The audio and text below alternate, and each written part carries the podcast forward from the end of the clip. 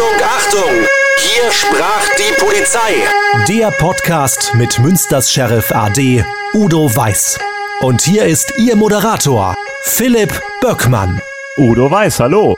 Hallo Philipp. Und wir haben wieder Besuch vom Ordnungsamt. Martin Schulze-Werner hat 32 Jahre lang das Ordnungsamt in Münster geleitet. Seit 2020 ist er im Ruhestand. Martin, hallo. Hallo Philipp. Wir haben in der letzten Folge schon über eure Zusammenarbeit gesprochen. Das wollen wir weiter tun. Martin, ist das eigentlich selbstverständlich, dass Ordnungsamt und Polizei so gut zusammenarbeiten, wie das bei euch der Fall war? Also man muss sagen, so ein Grundrauschen ist überall vorhanden. Nicht? Man arbeitet zusammen, äh, weil die Fachbereiche, die geben das ja auch äh, vor. Aber ich sage mal so, das Mehr, das Mehr, der Mehrwert wird aus meiner Sicht äh, in erster Linie ähm, generiert wenn da auch äh, Personen tätig sind, die es erstmal aus Überzeugung machen und die vernünftig miteinander zusammenarbeiten können. Wenn wir uns beide äh, nicht hätten riechen können, wenn ich sage, oh, der Udo schon wieder, äh, dann wäre vieles nicht gelaufen ja, und auch klar. umgekehrt. Das muss man ganz deutlich sagen. Das war insofern, ähm, ja, ich versteige mich mal zu der Behauptung, ein Glücksfall für Münster, dass wir beide da äh, tätig waren an maßgeblicher Stelle ich kenne auch Zeiten, äh, wo man ganz geschäftsmäßig technokratisch miteinander umgegangen ist. Da ging das eine oder andere ging eben nicht. Und so hat man gesagt, na ja, das macht zwar Arbeit, hätte man früher gemacht, gesagt, nee, mache ich nicht. Das kommt oben drauf, will ich nicht. Aber so hat man gesagt, ja, wir machen mal so Versuchsballone steigen lassen, äh, mal ein bisschen mehr zu tun, als man hätte tun müssen. Und das war äh, diese Zeit geprägt äh, von diesem Willen, auch nach vorne zu kommen und gemeinsam etwas äh, zu schaffen. Äh, das, äh, denke ich, war eine gute Zeit äh, für die Verkehrssicherheit in Münster. Richtungsweisend auch für viele andere war zum Beispiel die kommunale Geschwindigkeitsüberwachung in Kooperation mit der Polizei. Und äh, wenn ich heute dann im Radio häufig höre, wo dann wieder ein Blitzer gemeldet wird in diesen 150 äh, Tempo 30 Zonen, äh, dann denke ich mir mal meinen Teil dabei. Und äh, wir haben es ja so gemacht, dass wir immer als Grundlage die Verkehrsunfallanalyse gehabt haben. Und wir haben dann festgestellt, dass es neben Unfallhäufungspunkten natürlich auch Unfalllinien gibt und wir haben auch Risikobereiche definiert. Und als wir angefangen sind, haben wir für diese Stadt 22 Risikobereiche gehabt. Und als wir aufgehört haben, oder ich dann zumindest ausgeschieden bin, bei Martin hat es ja noch ein bisschen was dann gedauert, hatten wir nur noch 10 Risikobereiche. Und dann sind wir hingegangen und haben gesagt, Geschwindigkeit ist das Thema Nummer eins.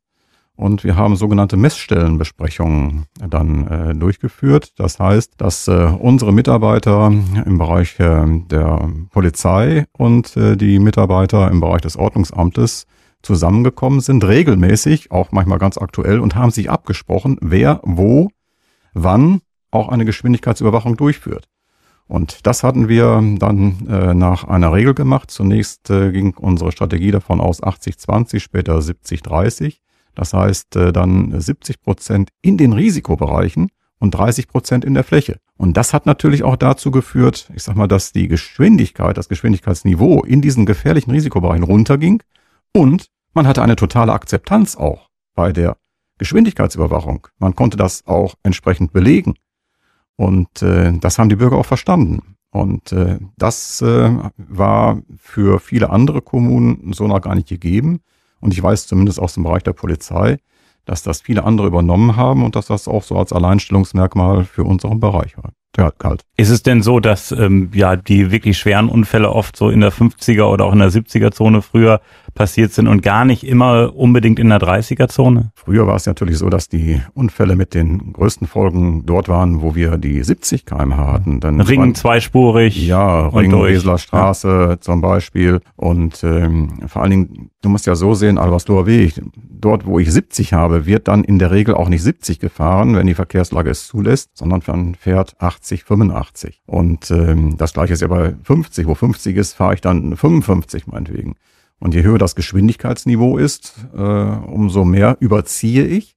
Und es kommt ein weiterer Faktor hinzu, das äh, weiß man auch aus den Verkehrswissenschaften heraus. Je höher das Geschwindigkeitsniveau ist, umso häufiger wird der Fahrstreifen gewechselt. Jeder Fahrstreifenwechsel bringt gefährliche Situationen.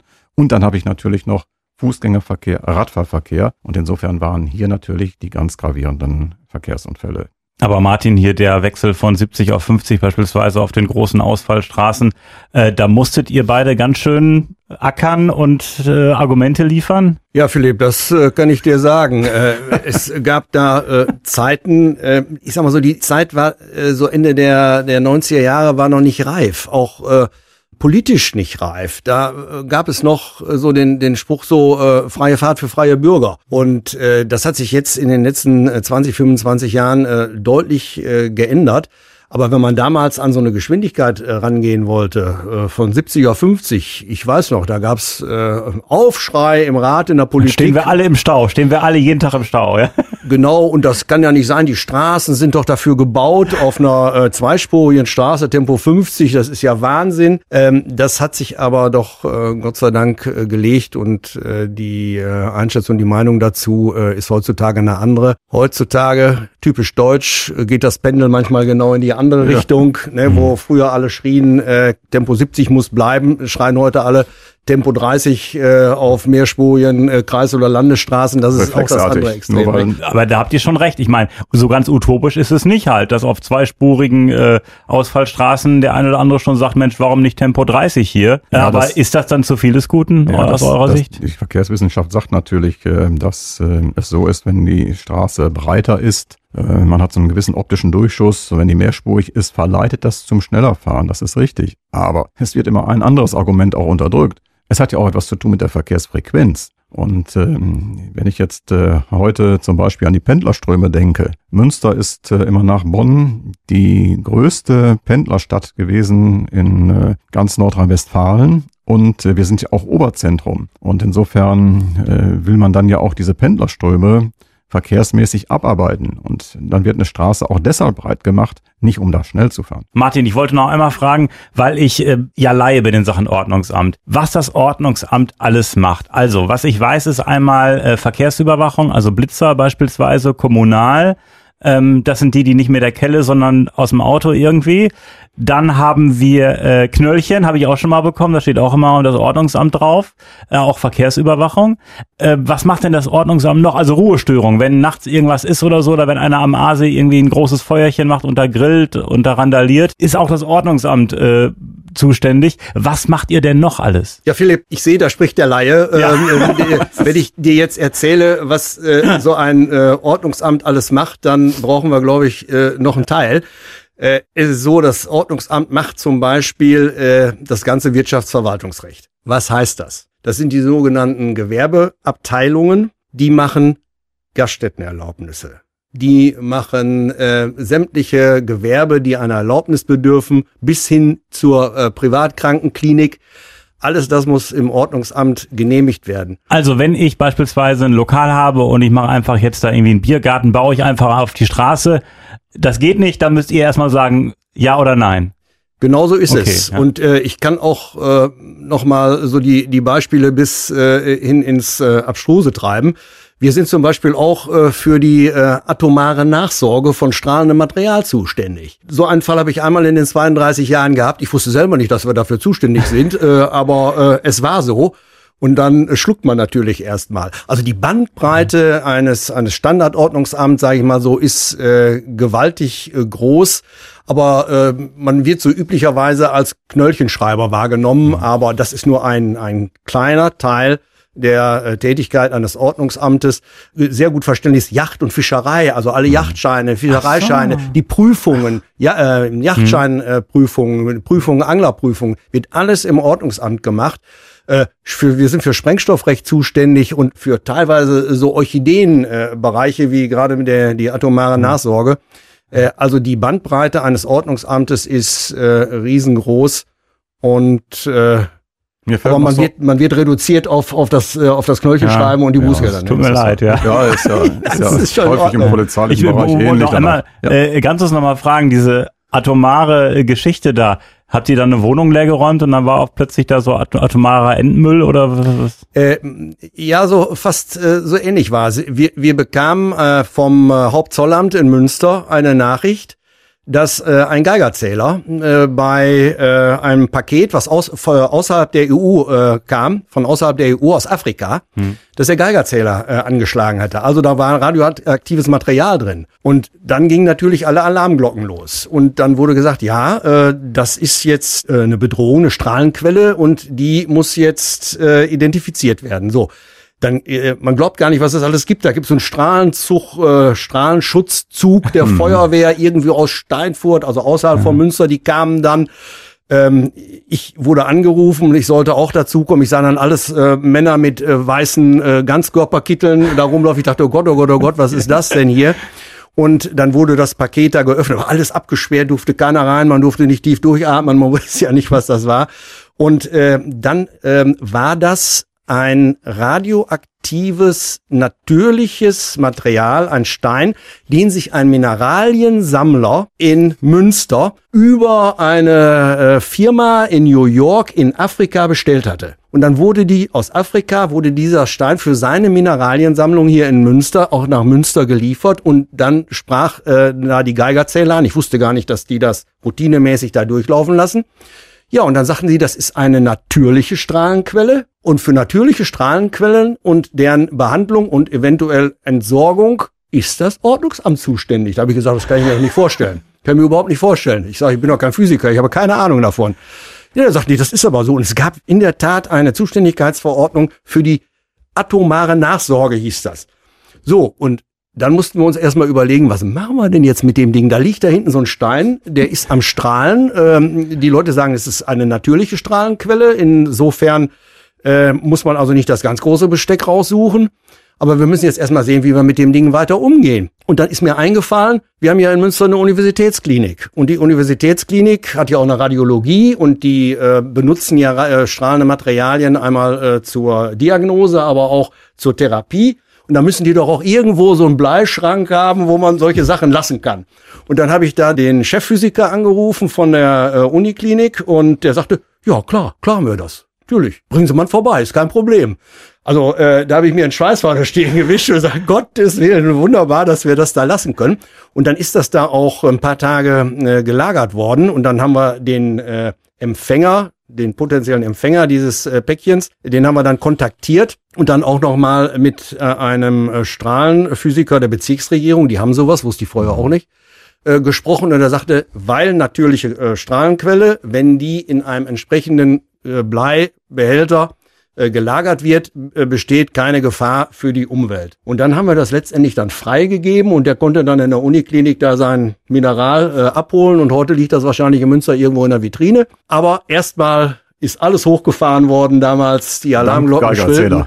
Und äh, das war eine äh, echte kleine Herausforderung im, im Nachhinein, äh, muss man sagen. Es war ja, äh, äh, eine Sache, die äh, aus der Nachschau her auch so irgendwie, ja, vielleicht, ja doch lustig, weil es nicht gefährlich war. Ja, aber ich glaube auch, äh, wenn dich da jemand angerufen hat, äh, hast du gedacht, das ist ein Scherz oder äh, hast du das auch direkt ernst genommen? Nein, ich habe mir äh, nicht eine Sekunde vorstellen können, dass ich da zuständig bin. Ich sag, was, was wollen die von einem äh, Ordnungsamt, wo Verwaltungsmenschen sitzen?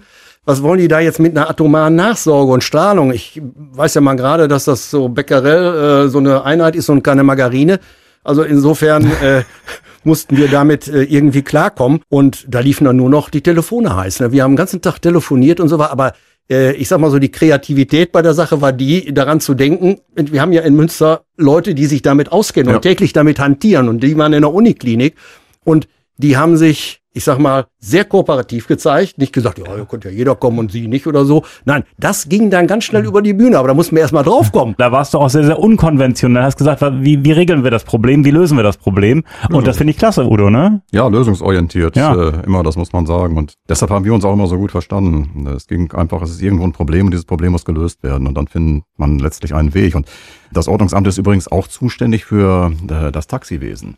Und ah. äh, wenn ich daran denke, wir hatten zum Beispiel auch einen äh, Unfall, äh, wo ein Taxifahrer äh, etwas über 70 gefahren ist, so 72, wo 50 zulässig war. Steinfurter Straße? Steinfurter ja. Straße. Und man konnte hinterher und kann hinterher nachlesen im Gerichtsurteil, da heißt es dann so schön, wäre der Taxifahrer 50 gefahren und nicht 70, wäre er 3,9 Meter vor dem Radfahrer zum Stehen gekommen und der würde noch leben. Also es ist, es geht um etwas hier dabei. Das sind keine Kavaliersdelikte und insofern haben wir natürlich auch einige schwarze Schafe dort äh, unter den Taxifahrern, einige, die ohne Lizenz fahren, die von außerhalb kommen und einige, die die Geschwindigkeit überhaupt äh, nicht einhalten, massiv nicht einhalten. Und das nachts dann gerade, das ist dann sehr, sehr gefährlich. Und wir haben dann äh, auch unkonventionelle Mittel eingesetzt. Wir haben von der Autobahn unsere Provida-Fahrzeuge eingesetzt zur Geschwindigkeitsüberwachung. Das sind ähm, diese schnellen Fahrzeuge mit der eingebauten Kamera als Zivilwagen, die man so überhaupt nicht erkennt.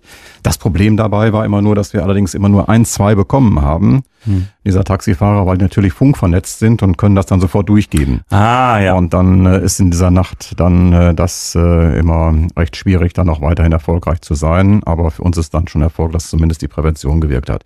Und da haben wir überlegt, was könnten wir denn sonst noch machen, um auch die wirklichen schwarzen Schafe zu bekommen. Und da kamen wir so auf die Idee, wir könnten doch einfach mal selber mitfahren und könnten äh, als Taxifahrer uns äh, als Gast äh, ausgeben und äh, dann das einfach selber auch mal testen. Und äh, ja, das war als Polizei war das nicht machbar, rechtlich gesehen einfach nicht machbar. Und äh, wir hatten das besprochen und ja, Martin, wie ging es dann weiter? Ja, wir haben dann überlegt, äh, wenn wir äh, so verdeckt quasi im Taxi fahren als ganz normale äh, Fahrgäste, dann müsste es erstmal zwei sein, äh, damit man eine vernünftige Beweislage hat, wenn etwas äh, passieren sollte.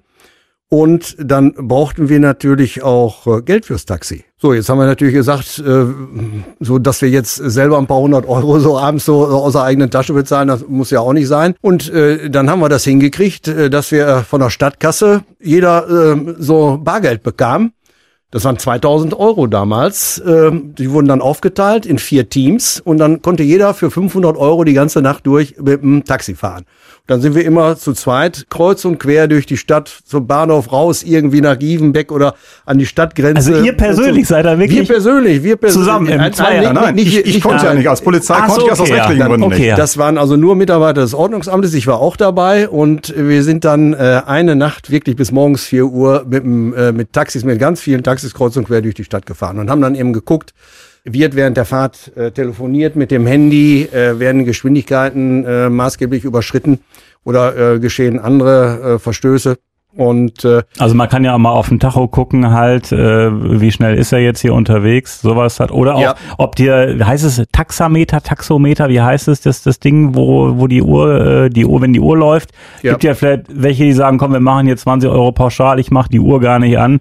Soll es alles geben. Zum Beispiel, das wäre dann äh, auch Steuerhinterziehung mhm. gewesen. Also da gibt es eine, eine ganze Palette von äh, Vorschriften, die beachtet werden müssen und gegen die verstoßen werden kann. Und das haben wir damals äh, überprüft. Ich muss allerdings auch äh, sagen, dass äh, der Befund damals äh, erfreulich war, weil es relativ wenig Verstöße gab. Also ähm, es äh, ist ja nicht so, äh, dass man sich immer, äh, wer weiß wie freut, wenn man möglichst viele Bußgeldverfahren einsammelt. Nein, nein. Also wir waren auch sehr erfreut darüber, dass jedenfalls in dieser Nacht, ist kein repräsentatives Bild, aber in dieser Nacht relativ wenig Verstöße äh, vorgefunden worden sind. Und das hat uns dann in der Hoffnung gestärkt, dass es mit dem Taxigewerbe doch nicht ganz so schlimm ist. Hat natürlich auch eine präventive Wirkung gehabt. Und ich sag mal, diese ganze Geschichte war auch wieder ein Ausfluss äh, unserer regelmäßigen äh, Tassen Kaffee, die wir dann bei unseren Zusammenkünften, die wir anlassunabhängig immer so alle ein bis zwei Monate durchgeführt haben, dabei rausgekommen ist. Und äh, von daher sieht man auch wieder, wie effektiv das in diesem Bereich dann letztlich ist. Und es ist auch nicht so, dass wir das jetzt, ich sag mal, so gemacht haben, dass man meint, das ist jetzt eine ganz linke Tour oder sowas. Muss ich vorstellen, im Vorfeld ähm, habe ich auch selbst mit ähm, dem Taxiwesen gesprochen und gesagt, können Sie nicht mal ein wenig Druck ausüben und sagen, man soll sich an die Geschwindigkeit halten? Und äh, habe dort dann immer die Auskunft bekommen, da, da haben wir kaum eine Regelungsmöglichkeit. Das sind alles selbstständige Unternehmer oder so ist das es ja richtig, oft. Die ne? hören sowieso da nicht auf uns. Das hilft nur eins. Äh, machen Sie da Nägel mit Köpfen und ähm, greifen Sie einmal durch. Das ist das Einzige, was sich dann gut rumspricht. Wir haben da keine Möglichkeit. Also wir haben schon auch immer im Vorfeld versucht oder begleitend das Ganze präventiv zu gestalten. Nur wie gesagt, man muss dann auch, denn es ging ja auch dabei um Menschenleben. Ich darf nochmal wieder erinnern, äh, in diesem Fall ist zum Beispiel ein junger Student ums Leben gekommen ähm, das ist äh, kein Kavaliersdelikt, wenn man nachts hier so mit äh, 70 durch die Innenstadt fährt. Inwieweit warst du denn früher ähm, bei deinem Job? Hattest du überhaupt die Zeit dazu, ähm, ja, an der Front auch zu sein? Also beispielsweise jetzt diese Taxifahrt, beispielsweise nachts mit dem Taxi rumfahren. Ähm, wie viel Zeit hast du überhaupt gehabt äh, für ähm, ja für den Dienst sozusagen äh, nicht nur am Schreibtisch, sondern auch vor Ort? Äh, ja, Philipp, nachts ging immer. Weil äh, normalerweise habe ich nachts im Bett gelegen und geschlafen und die äh, Stunden sind dann von meinem Schlaf abgegangen, weil ich am nächsten Morgen ja auch wieder pünktlich äh, im Büro war. Das hat jetzt auch nicht jede Woche einmal stattgefunden, aber man kann das von Zeit zu Zeit, äh, kann man das durchaus machen und äh, sich äh, die Zeit nehmen. Das muss man dann eben oben drauf satteln. Das äh, war mein Anspruch auch äh, an mich selber. Und es war so gerade so Dinge, die äh, jetzt so, äh, ich wiederhole mich, aber ich sage nochmal, so Versuchsballone waren. Diese Dinge wollte ich dann schon selber begleiten und meine Mitarbeiter da nicht äh, in so ein unbekanntes Terrain reinlassen. Also ich wollte dann auch, dass das rechtlich äh, sauber läuft und äh, dass ich dann auch, weil unmittelbar beteiligt, auch dann die Verantwortung tragen konnte. Und dann habe ich mir immer mal die Zeit genommen, äh, diese Dinge auch äh, selber zu überprüfen. Ansonsten ist das mit unseren Führungspositionen, die wir hatten, äh, nicht vereinbar jetzt jeden Tag irgendwo auf der Straße rumzulaufen. Das äh, geht, geht natürlich, äh, geht das nicht, aber punktuell natürlich. Und auf diese Art und Weise wussten wir auch immer verdammt, worüber wir reden. Ja, absolut. Wie nah warst du dran am Bürger? Ich weiß aus Geschichten von Udo, dass wenn da irgendwie ein Leserbrief war in der Zeitung oder eine Beschwerde, dass Udo dann halt diejenigen auch mal gern zum Kaffee eingeladen hat. Ähm, gut, wäre wahrscheinlich einige Widerspruch oder Einspruch gegen Knöllchen äh, äh, eingelegt haben, die kannst du nicht alles zum Kaffee einladen. Äh, aber wie bist du mit solchen Sachen umgegangen, mit so äh, ja Beschwerden hinsichtlich des Ordnungsamtes? Also äh, Philipp, ich habe niemanden zum Kaffee eingeladen. Äh, das muss ich äh, wirklich sagen. Äh, mit den Beschwerden sind wir eher geschäftsmäßig umgegangen. Wir haben ja eine Beschwerdelage über die ganze Bandbreite der, des Aufgabenspektrums des Ordnungsamtes. Und äh, dann muss man das auch äh, delegieren und verteilen, sonst ähm, läuft man da ab, auf gut Deutsch gesagt. Ist ja auch, glaube ich, äh, in der Vielzahl halt äh, schwierig. Ja, das liegt in der Natur der Sache auch. Ich sag mal, das hat ja sehr viel was zu tun auch mit äh, Verordnungswesen, mit Rechtswesen, was geregelt werden muss durch das Ordnungsamt. Und da gibt es natürlich weitaus mehr dann noch an Widersprüchen. Mein Recht, das ist bei uns auch keine Frage, ist natürlich immer die Grundlage jeder, jeder Maßnahme. Aber ähm, unser Beschwerdemanagement sieht äh, dann ja bei der Polizei auch vor, dass man einen persönlichen Kontakt dann sucht und äh, Gott sei Dank sind das auch nicht so viele. Und das, was äh, du angesprochen hast, das habe ich konsequent immer gemacht. Es waren immer diejenigen, die Leserbriefe geschrieben haben und äh, die sich dann geäußert haben. Und die haben am nächsten Tag dann wirklich äh, immer schon sofort eine Einladung bekommen. Und das war, muss ich sagen, äh, gut und wichtig. Und das ist auch, denke ich, etwas anderes wie diese formale Beschwerde, die ansonsten mhm. reinkommt. Denn äh, gerade in so einer Stadt wie Münster ist es so, dass auch diese Leserbriefschreiber natürlich auch Multiplikatoren sind. Und ähm, wenn die keine Antwort bekommen, dann äh, spricht sich das negativ rum. Wenn man die allerdings dann einmal einlädt und äh, dann äh, sich mit ihnen zusammensetzt und ihnen die Hintergründe erklärt, ja, dann hat das eine sehr positive Wirkung in zweierlei Hinsicht. Erstens waren alle überrascht, A, dass man das gelesen hat, B, dass man so schnell reagiert hat und C, dass man sie ernst genommen hat. Das ist das ganz Entscheidende gewesen. Und ich kann mich an keine dieser Unterhaltungen erinnern, wo die Menschen dann hinterher nicht äh, zufrieden herausgegangen sind. Und viele Dinge, die kannst du sonst ja auch gar nicht machen, äh, wo du auch das genau erklären kannst, was die Hintergründe äh, sind für eine bestimmte Maßnahme. Ähm, zum Beispiel gerade unsere Verkehrsunfallstrategie dann auch, die wir auch gemeinsam getragen haben, auch mit diesem starken repressiven Ansatz. Den spüren die Leute dann und darauf sind die fokussiert. Wenn man dann aber mal sagt, wir machen im Jahr 550 Präventionsveranstaltungen, erklären denen das, erklären dann auch die Unfallanalyse, die äh, meine Kolleginnen und Kollegen immer sehr extensiv und genau gemacht haben, als Grundlage, dann sind die immer total überrascht. Und äh, wenn die sagen, was? Die meinen ja immer, das macht man so aus dem hohlen Bauch heraus und äh, dann muss man viel Knöllchen machen, dann wird man befördert. Das ist so die gängige Meinung und äh, das ist natürlich völliger Quatsch. Und wenn man dann noch erklären kann, dass jeder Unfall, und in Münster sind das ja beide Bereiche, Autobahn und Stadt zusammen, kann man rund sagen 15.000 Verkehrsunfälle, die werden analytisch erfasst, die werden aufgearbeitet und dann gibt es ein bestimmtes, ist die örtliche Unfalluntersuchung, Regelwerk, wo dann Sofortmaßnahmen greifen oder dann auch bei den dann folgenden kontinuierlichen Besprechungen wiederum auch mit dem Ordnungsamt, mit dem Straßenverkehrsabteilung dann gemeinsam nach Lösungen gefunden wird äh, dann sind die alle total überrascht. Und ich kann mich noch an ein Gespräch auch erinnern, wo einer sagte, Mensch, ich hatte auch mal einen Unfall. Äh, wir hatten dann ihm auch unsere, waren dann auch in dem Bereich der Unfallanalyse, damals äh, war Herr Hubert und Herr Wengler noch da. Und ähm, dann sagte er, ich hatte auch mal einen Unfall und äh, das war so äh, vier, fünf Jahre zurück. Und äh, Herr Wengler fragte dann damals, ja, wo war der denn? Ja, ähm, da und da. Ja, und hat in eine Unfallblattsammlung geguckt, hat den rausgezogen, ja, und hat ihm das gezeigt. Da war der Buff. Und dann hat man daran erklärt, was alles daraus gemacht wird. Und ähm, diese Chance hat man ja sonst kaum. Und das ist natürlich etwas, was dann diese Menschen als Multiplikatoren auch umsetzen können. Und das schafft natürlich auch Zufriedenheit. Ich glaube, auch bei euch ist das eher oft ein rechtlicher Vorgang, dass da jemand Einspruch das, einlegt. Ja. Da kann man nicht einfach irgendwie mit dem Kaffee trinken und das ausdiskutieren. Ähm, da geht's eher bei Udo um, ja, äh, Bürger, die einfach mal ein Problem haben, die einfach was kritisieren. Grundsätzliche ähm, Dinge sind Grundsätzliche das. und keine konkreten Fälle im Grunde genommen. Ja. Was hat dir denn bei deinem Job am meisten Spaß gemacht? Am meisten Spaß gemacht äh, hat so die, äh, die unterschiedlichen äh, Aufgabenbereiche. Ich sag mal, das Schlimmste wäre für mich gewesen, ich sitze in einer äh, Stadtgasse in der Buchhaltung und mache von morgens bis abends irgendwelche Excel-Tabellen und, und ziehe die zusammen und, und oder weise dann äh, irgendwelche Beträge an. Und äh, hier bei mir war es äh, genau umgekehrt. Es war immer neue Herausforderungen. Da hatte man äh, jetzt eine jachtrechtliche äh, eine Fall auf dem äh, Tisch und dann kam als nächstes kam vielleicht irgendwas aus dem Bereich Straßenverkehrsbehörde.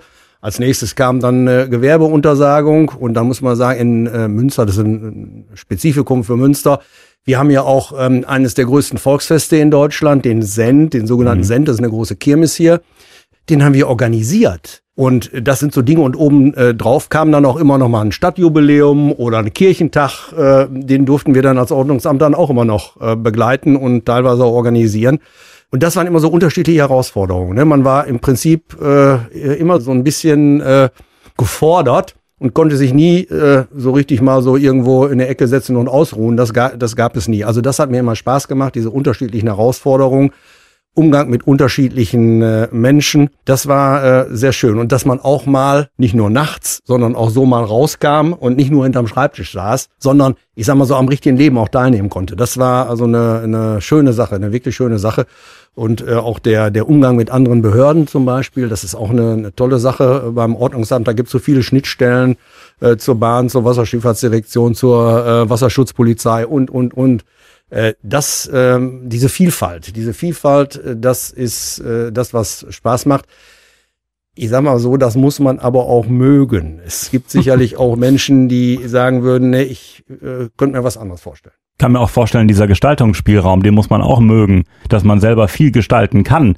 Viele wollen das ja auch gar nicht, ne? Die wollen einfach so ihren Job machen und gut ist. Äh, Philipp, da hast du völlig recht. Ich habe meinen Mitarbeitern, die äh, immer sagten, ja, wir brauchen ja aber so eine Dienstanweisung. Wir brauchen eine Dienstanweisung, wie so eine Checkliste, so da kommt der Vorgang rein und dann erstens, zweitens, drittens, viertens. Und dann äh, sollen möglichst die Entscheidungen, die zu treffen sind, sollen auch noch aufgeführt sein. Ich habe dann immer gesagt, seid doch froh, dass ihr ein Ermessen habt, seid doch froh, dass ihr gestalten könnt oder so. Der eine ist da hochzufrieden mit und schöpft das Potenzial auch aus und der andere ist also totunglücklich, weil er sagt, da muss ich mich ja jedes Mal entscheiden. Das ist ja schrecklich, ne? Da hätte ich da mal lieber so eine Liste. Das ist auch so äh, typbedingt und es gibt sicherlich äh, Menschen, denen würde ich dringend abraten, in einem Ordnungsamt oder bei der Polizei zu arbeiten. Und äh, es gibt auch welche, die gehören da einfach hin. Und wir beide gehörten da, glaube ich, hin. Ja, ich denke auch. Ich muss nochmal einmal den, auf den Sinn zu sprechen kommen. Das heißt, ihr als Ordnungsamt, als Stadt Münster habt das Ganze veranstaltet, organisiert. Und ich meine, da hat man ja noch eine besondere Verantwortung halt, ne, wenn das ganze Gelände praktisch im Grunde genommen in Obhut der Stadt ist. Ja, es ist so, wir haben äh, einen äh, eigenen Marktmeister, heißt der. Der organisiert den Wochenmarkt und der organisiert äh, den Send. Das sind Veranstaltungen, die die Stadt Münster veranstaltet und äh, wir äh, innerhalb der Stadt Münster haben das äh, umgesetzt. Das ist ein äh, Sachbereich, äh, der äh, eigentlich so, so völlig außerhalb dessen liegt, was man sich so für so ein Ordnungsamt so vorstellen kann. Also Veranstalter. Wir mhm. waren im gewissen Umfang, waren wir so eine kleine Veranstaltungsagentur und äh, das hat natürlich viel Spaß gemacht, äh, sind aber auch, das sind so so so Exotenaufgaben, die mhm. die also normalerweise in so ein übliches äh, Denkschema eines Verwaltungsbeamten so gar nicht reinpassen. Da muss man also sehr flexibel sein, Umgang mit den ähm, äh, Personen, man muss sehr viel Verständnis dafür auch haben und äh, nur dann äh, kommt man klar und es ist in der Tat so, so ein bisschen so eine kleine Veranstaltungsagentur, die, die wir da hatten. Nicht? Es ist nicht so, dass wir da jedes Mal was Neues ausdenken müssen. Äh, äh das nicht. Aber es ist schon so, ein, so, eine, so eine Nische, so ein Nischenbereich, der, äh, den muss man mögen oder muss man nicht mögen. Und äh, ich kenne auch Leute, die sagen, ja, da will ich nichts mit zu tun haben, das äh, überlasse ich anderen. Ich habe mich immer ganz gerne drüber drum gekümmert. Einzig und allein, weil ich schon als ganz kleines Kind auf dem Send war. äh, ich bin ja auch gebürtiger Münsteraner, bin ja nie weggekommen. Und deswegen kannte ich natürlich auch meine Pappenheimer und weiß auch, wie das Ganze äh, abläuft. Und deswegen hat es mir Spaß gemacht. Und ich habe mich vielleicht ein bisschen mehr drum äh, gekümmert als andere. Mhm. Aber das kann ich mir auch schon vorstellen, dass man dann auch mit den Schaustellern halt noch äh, sprechen muss und organisieren muss. Und wenn da irgendwas nicht hundertprozentig ist, muss man das dann irgendwie denen schon beibringen. Also man kann ja da nicht irgendwie mit der Brechstange äh, agieren als Veranstalter. Man will die ja auch nicht im Grunde genommen ärgern, sondern einfach nur einen guten Dialog halt äh, haben halt, ne? Weil es ist ja schon eine harte Branche, kann ich mir vorstellen. Das äh, ist eine harte Branche, ja. Äh, da wird auch teilweise mit harten Bandagen äh, gefochten. Aber äh, man muss letztlich immer sehen, da stecken Familien hinter. Teilweise sind es Traditionsbetriebe und die verdienen ihren Lebensunterhalt damit. Äh, und deswegen muss man ihnen auch die Möglichkeit geben, äh, wirklich diesen, diesen Gewinne zu generieren und ihren Lebensunterhalt damit zu verdienen. Und ähm, man äh, kann jetzt nicht nur darauf gucken, was jetzt so als Ordnungsbehörde jetzt sinnvoll wäre. Nein, nein, das geht nur im Miteinander und das muss auch eng verzahnt sein, gerade in dem Bereich. Man kann da nicht so einfach sagen, das haben wir uns vorgestellt, das setzen wir jetzt durch. Das geht nicht. Dankeschön, Martin Schulze-Werner. Dankeschön, Udo Weiß. Wir hören uns wieder in genau zwei Wochen.